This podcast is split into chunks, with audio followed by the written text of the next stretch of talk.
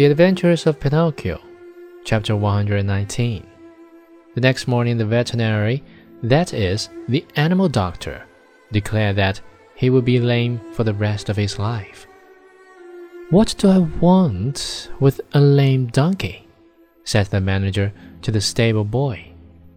Take him to the market and sell him. When they reached the square, a buyer was soon found. How much do you ask for that little lame donkey?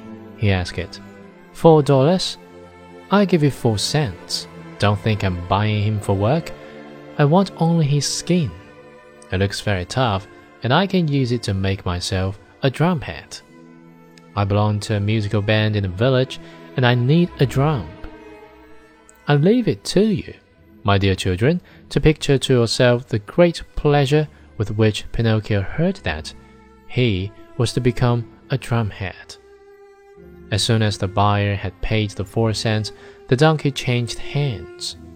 His new owner took him to a high cliff overlooking the sea, put a stone around his neck, tied a rope to one of his hind feet, gave him a push, and threw him into the water.